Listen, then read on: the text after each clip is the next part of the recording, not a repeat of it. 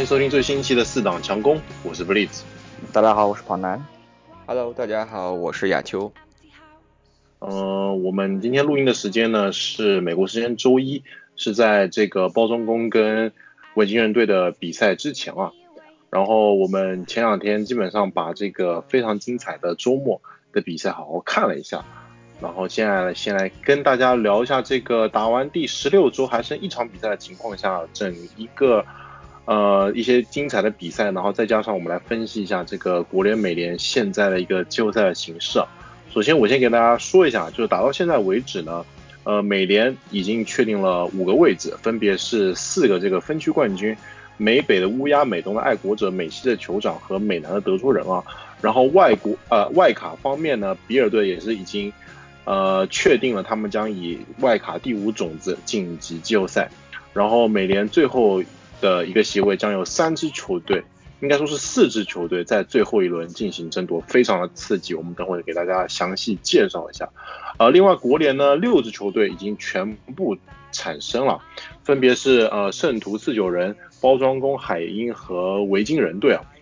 但是至于他们最终的这个排名形势呢？还是非常的扑朔迷离，等一下我们也会给大家进行详细的介绍。呃，首先我们就来，等等，你这个不对，呃，国国联这边东区的冠军其实还没有确定，因为哦，对对对对对，因为如果因为他现在，呃呃，老鹰跟牛仔昨天的比赛是老鹰赢牛仔嘛，所以现在老鹰比牛仔多胜一场。那如果下一周牛仔赢了，老鹰又输的话，那还得那就另外一种情况了。那这种情况就非常之罕见了，嗯，我就在这边，最后一场老鹰是打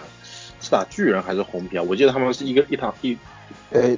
一对一个内战的是打呃打巨人打巨人，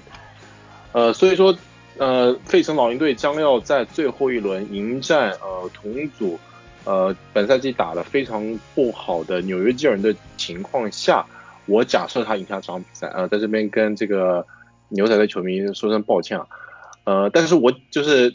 呃，现在最有可能晋级的这六支球队基本上已经产生了，所以这最后的，然后由于这个，呃，国东的战绩啊，他们最后这个国东冠军，他们最后也只可能在这个第四种子上出现，所以呃，我们等下会好好讨论一下，除了国东冠军以外，这其他五支球队非常有可能的排名变化。然后给大家一个来一个介绍一下情况。好的，我们话不多说，直接来聊一下上周的比赛啊。首先呢，我们来请亚秋来讲一下这个呃爱国者队主场呃打了一场非常精彩的这个国东保卫战啊。美东。啊，美东保卫战，不好意思，刚刚国东说多了。呃，美东保卫战啊，呃，两支球队你来我往，最后爱国者队凭借最后时刻。呃，Rex Burkhead 非常精彩的一个冲球达阵，加上最后两分两分转换打成，以七分的呃微弱优势，呃战胜了比尔队。好的，那我就来聊一下比尔队爱国者队的这场比赛。首先这场比赛呢，很出人意料的是比尔队在客场作战，但是很但是却颇有一番反客为主的气势。首先呢，是来到媒体间了以后，你会发现，嗯，因为之前做客的这些球队，他不会去印这个每场比赛的这个，比如说，呃，他球员的看点呀，包括。给媒体准备的这些手册，但是这场比赛呢，比尔大反常，一反常态。他首先是印制了一本非常非常厚的，专门给媒体提供的叫 Media Guide 的这么一个东西，然后他还还专门印了一场这场比赛的呃叫。Game Flyer 专门去重点的去介绍一些球员呀，包括重点的去介绍一些这场比赛的看点。所以说这场比赛其实比尔真的可谓是来势汹汹。那从球迷的这个角度来讲呢，就是整个的激烈体育场，放眼望去，可以说大概有三分之一的这个球迷都是远道而来的比尔球迷，他们身穿着这个比尔队的。战袍，然后散落在应该说是散落在激烈体育场的每个角落，所以这场比赛其实比尔队在本场比赛之前还是想去和这个爱国者掰一掰手腕的。那回到场上呢，就是聊先先去谈谈比尔队吧。我觉得比尔队通过这场比赛的表现，就是证明了自己的实力，也证明了自己就是目前为止能取得，应该是自一九九九赛季以来嘛，再一次取得十胜的这么一个战绩，就是证明了他们自己是有有这个实力，配得上这个十胜的战绩，也配得上这个美联这个。第一张外卡赛席呃外卡赛名额的这么一个表现，呃这场比赛其实比尔队全场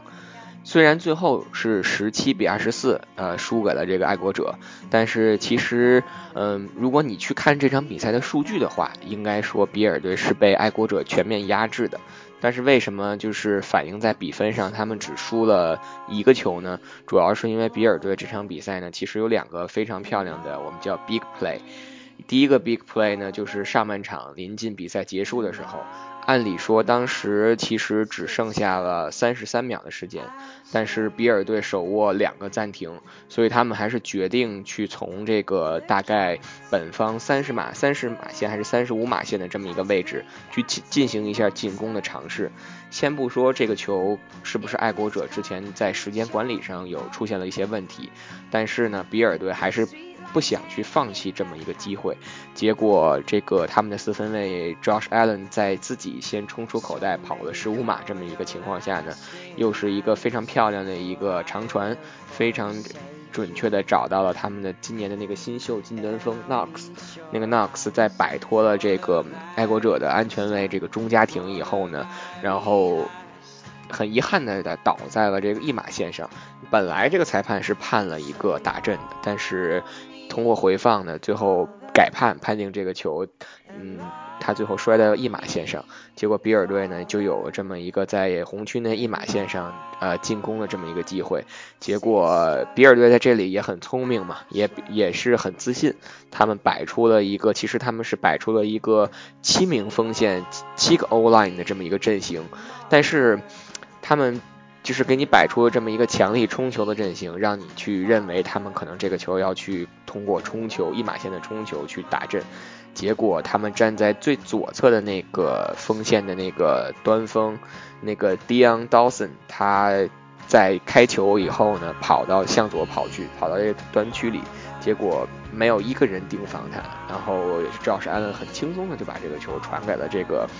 体重高达三百二十磅的这个大胖子，结果这个 Dion Dawson 就很轻松的拿下了这个大阵，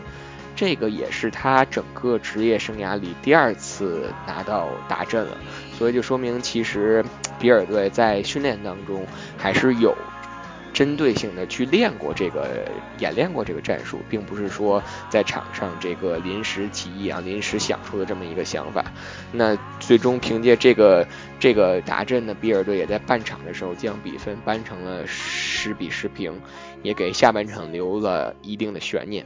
呃，这个是他们本场比赛的可以说叫第一个 big play。那第二个 big play 呢，就是在下半场的时候，这个 Josh Allen 一个非常非常还是一个非常精准的长传。他这场比赛其实就扔出了这两个比较比较准的长传。这次呢，他的这个精准的长传找到他们那个外接手 John Brown，John Brown 这个球非常非常机智的用自己的脚步先是摆脱了这个。Gilmore，然后呢，又凭借自己的速速度呢，甩开了爱国者的另外一个安全卫 Devin McCourty，然后很轻松的拿到了这个大阵。他拿到这个大阵以后也是非常激动，就在这个端区里庆祝，还向这个场边的这个爱国者球迷做出了一些不能说挑衅吧，但是就是一种呃比较比较夸张的这种庆祝动作。所以说，其实这场比赛比尔队靠这两个 big play 呢，就是一直。曾经一度是领先，就十七比十三领先爱国者嘛，但是爱国者还是拿出了自己这个强队的风范，最终呢是凭借这个 Tom Brady 的一波非常呃不能说完美吧，非常非常踏实、非常这个稳健的一波推进呢，把这个比分扳平，然后再包括之后选择打两分转换，然后。将比分逆转，反超为二十四比十七。嗯，Josh Allen 很可惜的就是他之前在这个赛季其实已经有五次在第四节完成了这个逆转的这个 drive，但是第六次并没有成功。他最后四次传四次呃尝试进攻都没有成功，最后的一个传球想传给自己的这个。外接手，但是被爱国者的脚卫 J.C. Jackson 在这个端区里高高跳起破坏，也就宣布了他这个逆转的失败。那聊完比尔呢，聊聊爱国者这边。其实爱国者这边就正像主教练小鸡在赛后说的，这场比赛进攻组、防守组、特勤组都打出了一场非常完美的这么一个比赛。嗯，爱国者可以说通过这场比赛，我们让我们看到了，让球迷看到了他。终于进入到了把自己的这个打球的模式从常规赛模式切换到了季后赛的这一个模式。为什么这么说呢？第一就是这场比赛很有意思，就是在赛前的备战的时候，在这个周中训练的时候，爱国者第一次把自己周中的训练移到了吉列体育场的内场，因为平时他们的训练都是在外场进行的嘛，只有每年在准备季后赛的时候才会把这个训练移到内场，可见他们。对这场比赛的重视程度，然后把这场比赛当真的是当成一场季后赛来打。另外一方面就是我们看到了熟悉的那个爱国者的那种进攻又回来了。这个全场比赛爱国者的控球时间达到了三十九分钟，那一场六十分钟的比赛，他们的控球时间几乎可以说是比尔队的两倍，所以。他们这场比赛的进攻表现的非常非常的有耐心，而且我们也看到了他们的传球啊，包括跑球的结合又回来了。尤其在这里要值得表扬的就是两个跑位，一个是 Sony Michelle，一个是 Rex Burkhead。Sony Michelle 虽然这场比赛没有拿到这个没有拿到打阵，但是其实他这场比赛冲球表现的非常非常好。一方面是口袋的。保护和口袋的开路给他表现的非常好。另外一方面呢，就是感觉他就是这两比这场这两场比赛信心回来了。这场比赛他是又冲出了九十六码的这么一个成绩嘛。那另外一个跑位这个 Rex Burkhead 呢，虽然开场第一个 drive 他就掉球了，但是小鸡教练对他还是非常信任的，并没有把他就就此摁到这个板凳上，还是给了他充足的这个机会。结果他也凭借自己的这种表现呢，去回报了教练，包括队队员对他的信任。这场比赛呢，他也是拿到了呃拿到一个很很漂亮的这个冲球达阵。其实上一场比赛他就有一个非常漂亮的这个冲球达阵嘛。不要不要去看他说可能这场比赛只冲了二十码，但是他的这个冲球的效率还是非常非常高的。所以我觉得在跑位的这个位置上，Sony Michelle 的这种信心、自信心的提升，包括这个 Rex Burkhead 可能从伤病当中完全恢复出来，其实对爱国者的一个战术体系的丰富还是有非常非常大的帮助的。那所以这这么一场比赛打下来呢，就是让我们看到了这个爱国者至少就是有。进不管是从进攻上还是防守上，包括特勤组，有一种就是已经进入到季后赛的这么一种状态的这么趋势。所以说，如果不出意外的话，他们在最后一场应该主场是应该是可以比较轻松的战胜这个海豚队的。那这样的话呢，他们就可以把主动权掌握在自己的手里。如果能拿到首轮季后赛首轮轮空的话，对他们之后在第二轮，不管是打酋长还是打德州人，对于他们在主场作战都会有比较大的优势，他们也会有充足的时间呢去准备之后和乌鸦队的这场比赛。呃，接下来我们来说一下，呃，这个周六的另外一场比赛啊，德州。呃，休斯顿德州人队做客坦帕湾，呃，打这个坦帕湾海盗队的比赛啊。这场比赛呢，可以说非常的奇怪。这个我们大家都非常熟悉的这个叫什么？呃，超节数非常非常多的四分卫 James Winston，这本周扔出了又再次扔出了四次超解，呃，导致了他本赛季的这个总数据来到了三十一次打正，然后二十八次被超解。离这个三十加三十俱乐部仅差一步啊，可以说可喜可贺，可喜可贺。呃，另外呢，但是出乎意料的在于这个尽纵使 James Winston 在这场比赛打的非常的就出乎意出啊情理之中的扔出了四次超节，但是德州人居然只赢下三分，呃，加上这个我们上周提到这个富勒尔这名外接手呢又伤了，感觉他们整体来说进攻非常的堪忧啊，呃。感觉整体来说，这场比赛进攻很便秘。我们本来还觉得，就是在本周这个酋长队打熊队这场比赛有点难打的情况下，呃，德州人有可能拿回这个美东第美美联第三的这个座次。但看来这看来这个看这种情况发生的几率可可谓是越来越低了。但至少好消息是呢，这个 J J 瓦的季后赛，呃，貌似是可以复出。好，那说到德州人这边的，那说到德州人这边的话，呃，我觉得德州人的，因为最后一轮是打他的同区对手泰坦嘛，呃，其实这场比赛的话，泰坦现在是美联的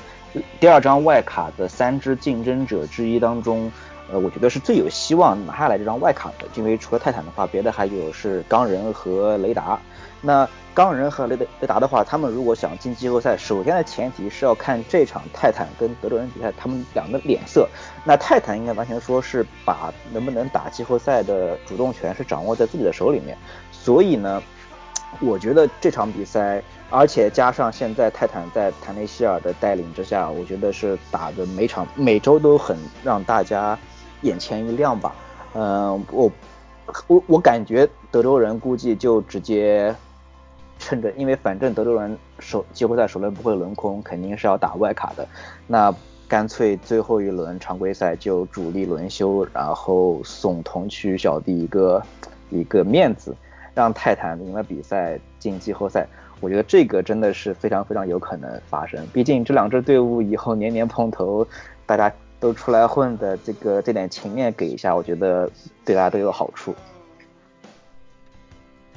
呃，不过这就是说到了一个选对手的问题啊，就是我们都假设这个接下来的比赛，德州人跟酋长都有可能赢下最后的啊第一轮的比赛，然后他们接下来对手就是要么爱国者，要么就是乌鸦嘛，所以如果德州人硬拼下下一场的话，他们可能 division round division round 那一轮要打要打爱国者，他们是赢过的，在本赛季，然后但是他们要是如果输球的话。他们就肯定是要去巴尔的摩做客打乌鸦，呃，在哦，但是这也是当然是在球场也赢球的情况下了。他们要去做客打巴尔的摩乌鸦啊，他们今年打的那场乌鸦呢，可以说是就非常的惨啊，输了一个快三十分的状态。所以我觉得，嗯，在有这个前提的情况下，不知道德州人最后会做出什么样的决定啊，非常我们值得我们下周这个继续看下去。好了，接下来呢，我们来聊一场非常精彩的，可以说是就赛前你看这场比赛，你认为，呃，你应该不会，如果你不是两队球迷的话，你应该不会选择去观赏这场比赛。但是出乎意料的，两支非常年轻且战绩不怎么样的球队，呃，巨人跟红皮队上演了一场非常精彩的进攻大战啊。呃，巨人这个双子星，我们的老朋友 Daniel Jones，还有 Saquon Barkley 啊。这个都打出了非常应该说是生涯到到目前为止的代表作之战啊，Daniel Jones 传出了三百五十二码五次达阵，可以我也说是呃再次向大家证明了他自己是一名多么称职的这个四分卫啊，你在第六顺位选上他，并没有什么太大的毛病。然后 s a q u o n Barkley 就不用说了，二十二次冲球一百八十九码，然后加上一次达阵。呃，这个联盟下个赛季，我觉得巨人队在进攻方面，他们只要在这个外接手方面，要是能够稍微再补强一些的话，这个进攻基本上是不用愁不用愁了。加上这本周我们等会会聊到的这个美啊国东的另外两支球队，感觉并没有如此之大的统治力，所以说，呃下我觉得明年这个国国联东区这个局势将会非常的精彩，对。呃，我觉得 Barkley 的话，Barkley 相比他上赛季呃呃 Rookie 赛季的表呃亮眼表现啊，本赛季应该说是并没有占据过多的媒体的版面，然后球迷们尤其是大家很多玩 fantasy 的选他的人，可能今年都比较失望。那所以 Barkley 也没有像去年一样被选入职业碗，呃，导致巨人呃和海豚这两个队是唯唯二的没有一个球员入选职业碗的呃球队。那我觉得 Barkley 也是这场比赛憋了一股劲，就是要要要就是觉得自己呃。可能是职业版的名单出来之后，自己想到了去上赛季的经验的表现，这然后接这场比赛又呃扬眉吐气了一下，让大家觉得就是说不要把他给忘记。他 虽然是才第二年，但他的实力还是在这边的。毕竟这赛季打下来，这个小康巴克利他还是有一些这个伤病的影响嘛。嗯，好好沉寂一年，呃，明年我觉得巨人队真的是大有可为。接下来呢，我们就直接来聊一下。这个 这场非常无聊的黄金时间的比赛，这个分区的另外两支队伍这周上演了一场生死战吧。呃，不得不说啊，这场比赛的这个整一个打下来啊，整个应该说气氛来说非常像生死战，然后呢，比分也非常生死战，非常的焦灼，给人一种菜鸡互啄的感觉。就进攻方面，两队基本上没有什么亮点啊。这个 Jason Gary 这下子在输掉了这场比赛之后，不知道到底还能不能继续担任牛仔队主教练的职位，但也说不定，说不定我们下一周就巨人队突然给这个牛仔队一个大面子，然后把这个老鹰队干掉，然后 Jason Gary 竟然又可以再多苟个一两周，而且到了季后赛什么都很难说嘛。但是纯从这一整个赛季的这个我们看球的这个体验来说。呃，牛仔队这个进攻端这个配置啊，呃，我觉得他们要是如果你要是把这些外接手给到爱国者队，给到 Josh McDaniels，我觉得他们绝对不会有此般的表现。昨天我在看比赛的时候，这个就是转播的，就是不哦，不是昨天看比赛，是昨天晚上我在看一些新闻的时候呢，来看到了一个非常有意思的一个数据啊，就是在。呃，牛仔队最近几个客场打强队，就是有进季后赛可能这几个强队，呃，就是打这场打老鹰，之前打爱国者，还有之前打圣徒的比赛中呢 d a v Prescott 这场比赛是他没有传出一个打针，所以大家都在这这一整个赛季都在讨论带着这个合同问题，他的表现问题，他表现很好，他应该拿大合同，但是在这个关键比赛的表现还是。还是难以让人信服，给他这个四千多万、四千多万的这个钱，加上他这个赛季打到后面有些肩伤的影响，最后是否能够完全痊愈，然后下赛季重新归来，也是一个非常大的疑问。老鹰方面呢，我觉得 Carson Wentz 这这场比赛来说是完全证明了自己的能力啊，但是下一场又有多大的把握呢？我们都不知道。呃，不得不说。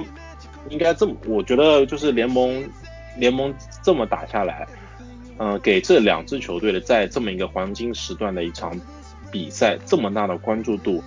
然后他们最后竟然能够争夺到这么好的一个季后赛席位，不得不说是对于其他的那些非常联就整个国联非常有竞争力的球队非常不公平吧。例如海鹰，我们之前一直提到，比如比如说我们之前一直提到的海鹰队啊，然后像其实今年也打得非常好的维京人，甚至是其实今年战绩并不差的洛杉矶公羊啊，呃，他们的战绩都是比这两支球队都好的，所以，嗯，我觉得虽然也我们身为这么一个小节目也做不到什么，但是我觉得还是在在此为其他的国联球队鸣不平吧。希望 NFL 在这个赛季结束后能够做出一点改变，希望能够打破这个不平衡吧。那说到牛仔这个，可能因为牛仔一输球，人们就在在等着那个杰森·盖瑞特下课。呃，老板老板 Jerry Jones 他现在是这么跟记者说的，他说了下赛季希望杰森·盖瑞特还继续能在 NFL 执教，这是他的原话。但是呢，他并没有说。他还在牛仔队执教，所以我觉得老板的意思应该是很明显了，就是你下赛季肯定是不会带牛仔队。但是呢，我希望你，呃，你作为一个在 NFL 混迹了那么多年的主教练，呃，又是美国队的教练，但呃，我希望他他希望你还是可以下赛季在 NFL 还是有工作的。因为毕竟本赛季结束之后，肯定是会有很多教练的位置是空出来的。那牛仔这边，呃，他的四分卫大可大可的话，这个赛季其实单从一些你去衡量四分卫的数据的角度来说，他其实表现应该是排在联盟前列的。嗯，虽然说战绩不好，但是他的表现还是 OK。嗯，这个方面我觉得，因为我后来关注到一个牛仔他本赛季的一个就是教练组的组成问题。嗯，就是我发现牛仔在。这个，因为我们都知道，现在的橄榄球的话，一个四分，你你呃，就是你想要成为一个有竞争力的球队，你的首要条件就是你必须要有一个我们叫 franchise quarterback，就是你的四分卫必须要是一个能当大任的一个一个王牌四分卫，就是四分卫的成功是你这个球队成绩的一个保障，一个基石。那我可以看，我们可以看出他这个牛仔老板为了让能保证大可成功啊。他现在的他的教练组特别喜欢安排，就是说，呃，在 NFL 打过四分卫的人来进牛仔的教练组去辅佐 Duck，。一个就是他们的主教练 Jason Garrett 本人，他其实以前就是帮就是替牛仔打四分卫的。然后呢，他们的四分卫教练，当然那个叫 John Kinder，他也是一个呃嗯在 NFL 打过球的四分卫。然后呢，他们的进攻协调员。Kellen Moore，他过去直接就是 Tony Romo 和 Duck 的替补，然后甚至是他们的牛仔队的近端锋的教练，也是一个以前打过四分卫的球员。所以说，我们看牛仔教练组里面有四个人都是打过四分卫的人，而且是可以看出，就是老板就是为了为了让这么一个团队来辅佐。大可让大可成为一个顶尖四分卫，他们下的一个决心。但是呢，可以看出这个赛季的表现，我觉得可能这个他们设想中的豪华的四分卫教练组，并没有发挥出真正的越呃想要的效果。诚然是在大可作为一个四分卫传球表现数据上，可能是还是比较好看的。但是呢，你最后还是要以成绩的球队的是呃球队的成绩。你来去说话，所以我觉得这些个教练组应该明年是不会再见到了，可能他们应该要去呃上林 再再去找找别的工作了。呃，我觉得个人觉得，呃，他们这个牛仔队这个教练组到现在为止最就进攻端最大的问题还是在于他们的。打法有点过于单一了，就我感觉对对手的这个预测性很强，因为他们首先这个跑锋很强嘛，然后外接手群也很强，然后四分卫也是一名水准上的四分卫，所以他们经常性打来打去就是打的三四种套路，比如说就是当然就是 EZQ，首先当然就是 EZQ Elias 强冲嘛，然后这样就是左右两边靠着 Amari Cooper 跟这个 Michael Gallup 的速度去打这个 Fade 的 route 嘛。接下来就是 Randall Cobb 或者 s a m a r Cooper，尽可能的打中间的这个攻击，所以对手非常在现在数据分析跟那个影像分析这么成熟的年代啊，还这么去坚持一些简单的打法，再加上他们的这个整体防守并没有特别强势的情况下，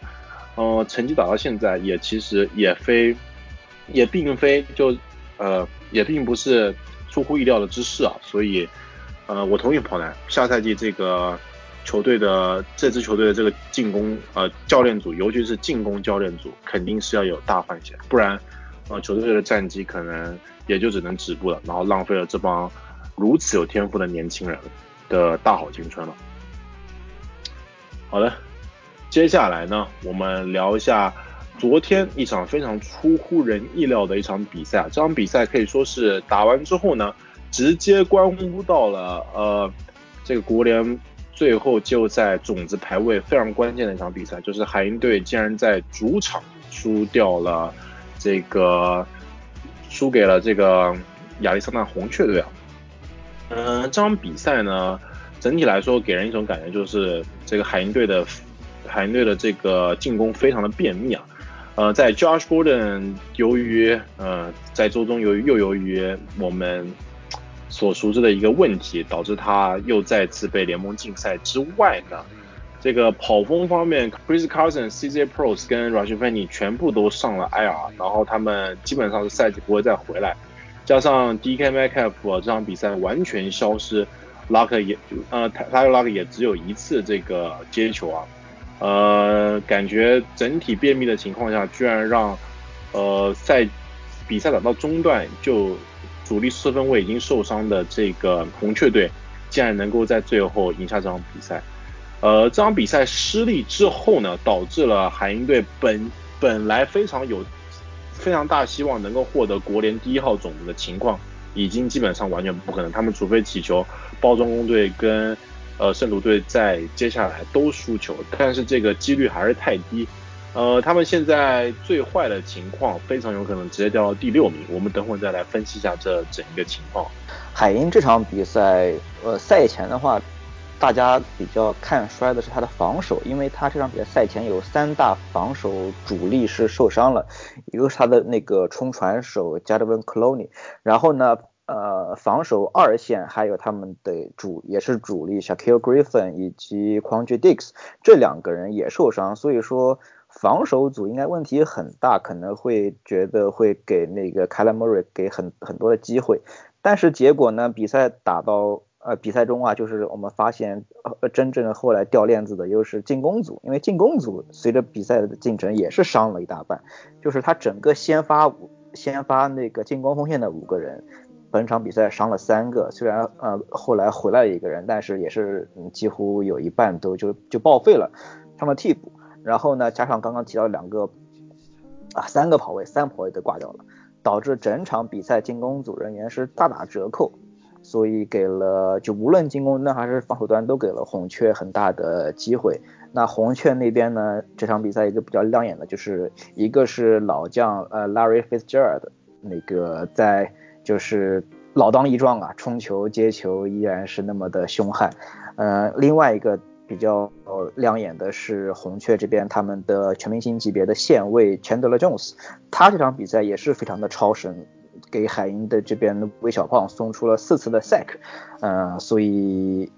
我们也看到为什么魏小胖这场比赛的数据其实也不是那么好看，确实红雀的防守组也给大施加了很大的压力，他这边海海鹰这边的伤了一半的进攻锋线完全没有保无法去保护他，导致海呃 Russell Wilson 又上演了我们熟悉的呃跑火车的场景。好的，嗯，海鹰这边说完，我们接下来聊一场。应该也是赛前都没有人什么关注，但是最后也打得非常非常精彩的比赛，就是所谓的坦克碗大战。这个辛辛那提斑虎做客迈阿密海豚队的比赛啊，这场比赛，呃，我记得是这打到第四节的时候，斑虎应该是领先领，哎，对，海豚是领先了，好像快二十分吧。在第四节还剩四五分钟的时候，结果班虎活生生把比赛给这个直接扳了回来。然后，但好在最后靠靠着这个一个射门，对，靠着这个一次射门机会，结果呃赢了比赛。所以我倒觉得说。呃，海豚第四节就是很明显的那个放水的表现。我是强烈怀疑这场比赛之前两队是不是就商量好了，我们打一场默契球，呃，干脆就就两边都拿个平局吧。因为这场比赛啊，这场比赛对于选秀顺，就是明年的选秀顺位是有很大的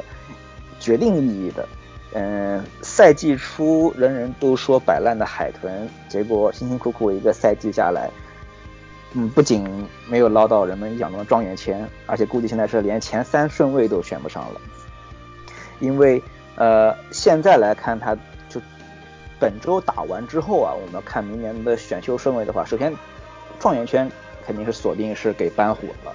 然后之后呢，第二位分是红皮，第三位是雄狮，第四位巨人，第五位是海豚。就是海豚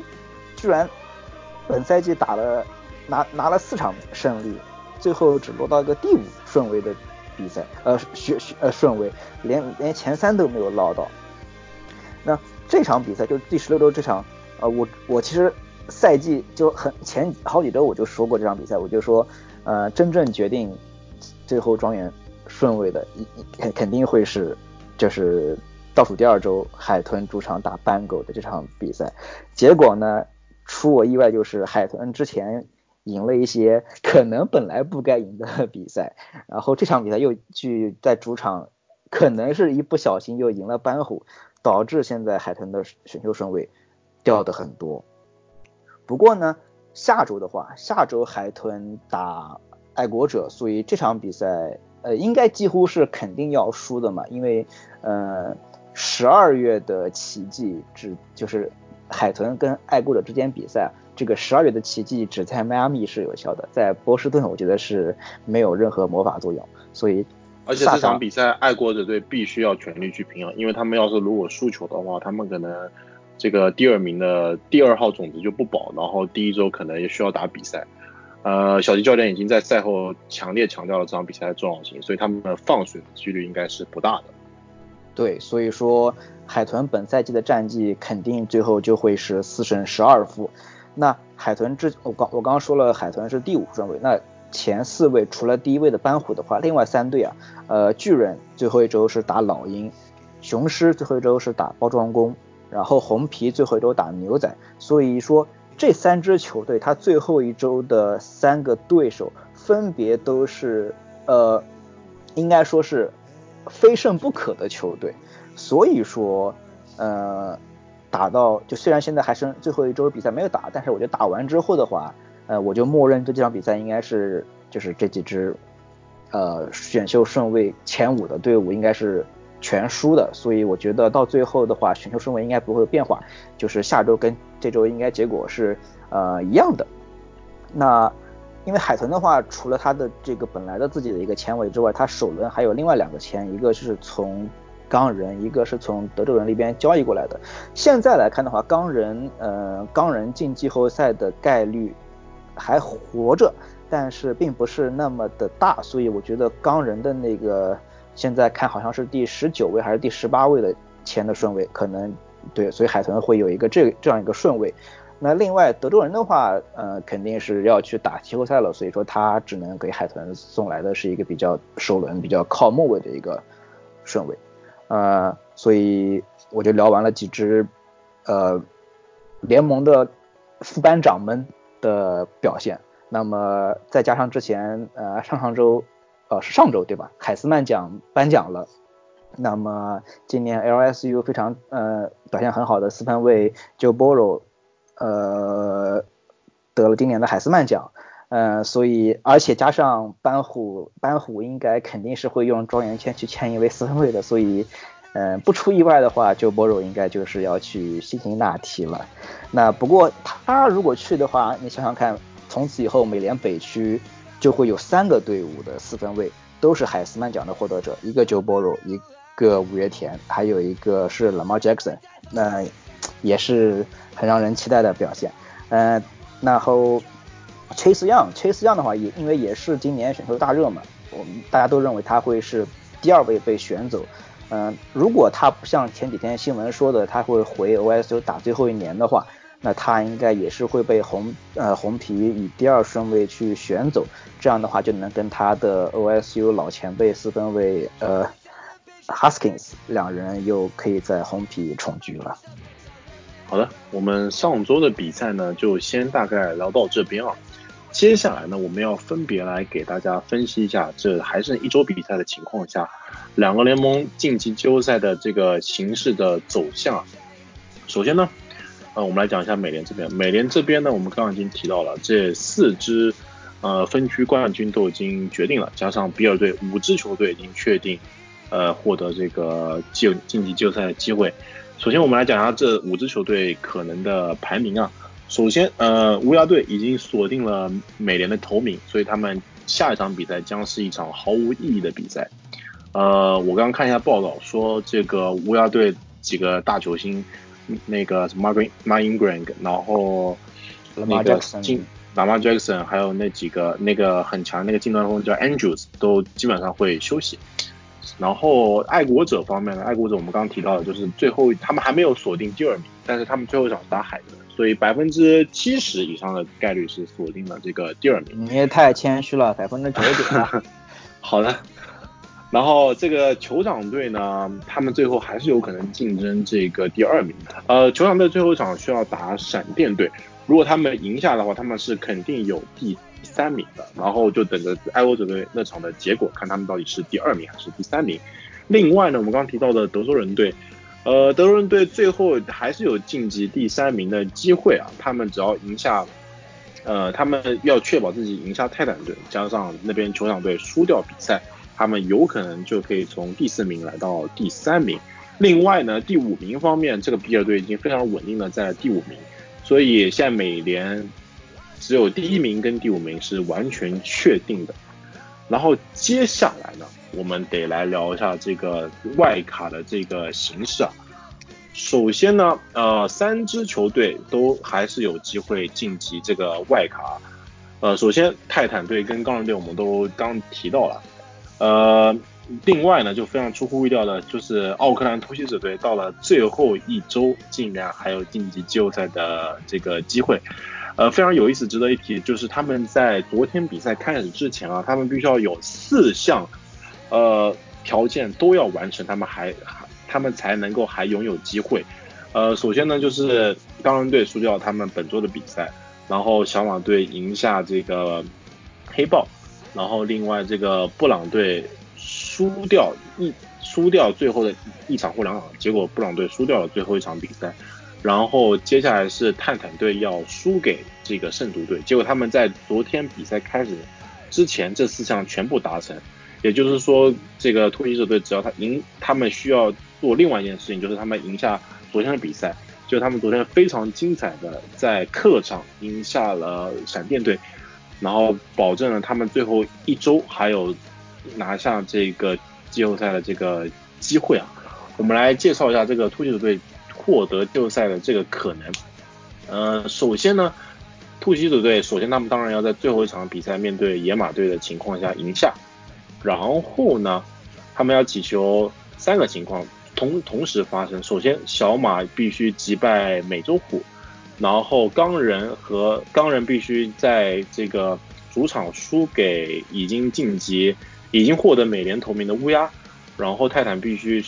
也要输给已经确保美联南区头名的这个德州人啊，这四个条件全部达成，突袭者就有可能晋级季后赛。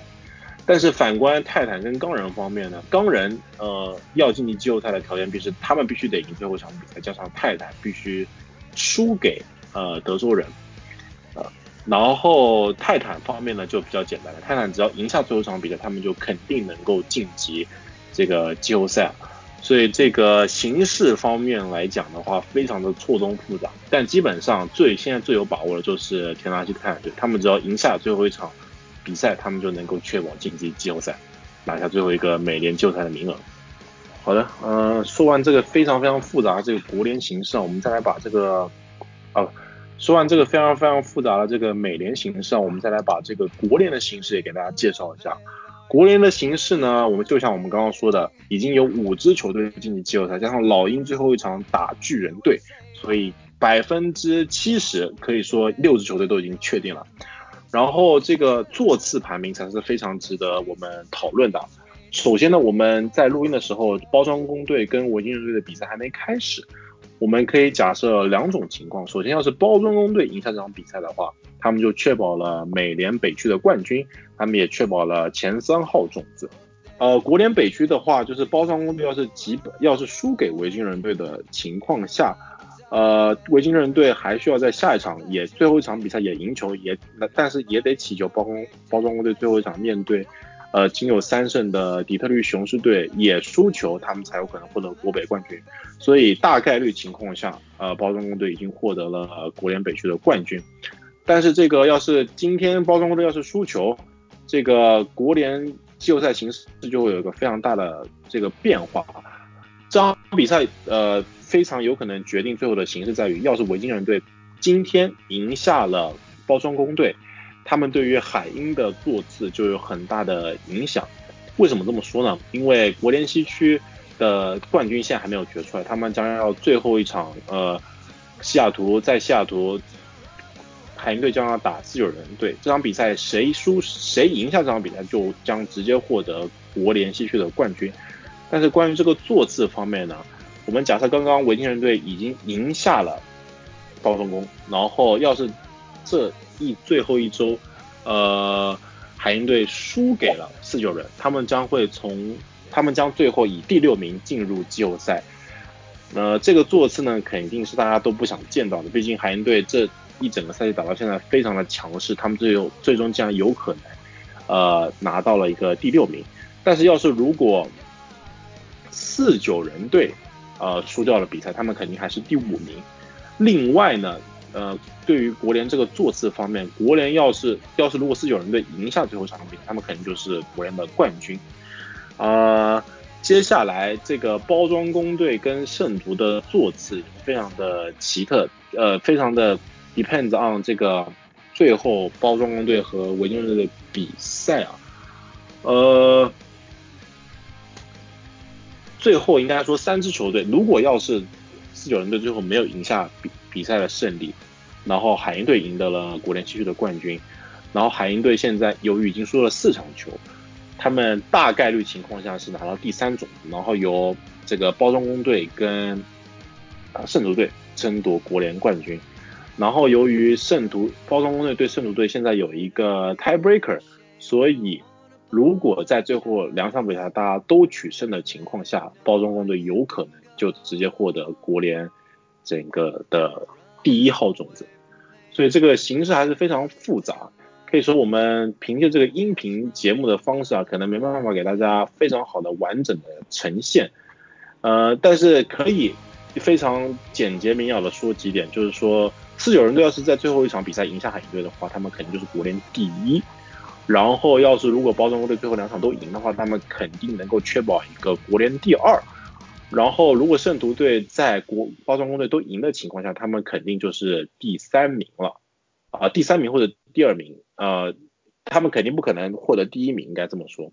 所以，呃，具体形势怎么样呢？我们下周将会在整一个赛季比赛结束情况下，给大家带来一个相当于赛季总结的节目。然后跟大家聊一下这个季后赛的形可能的形式。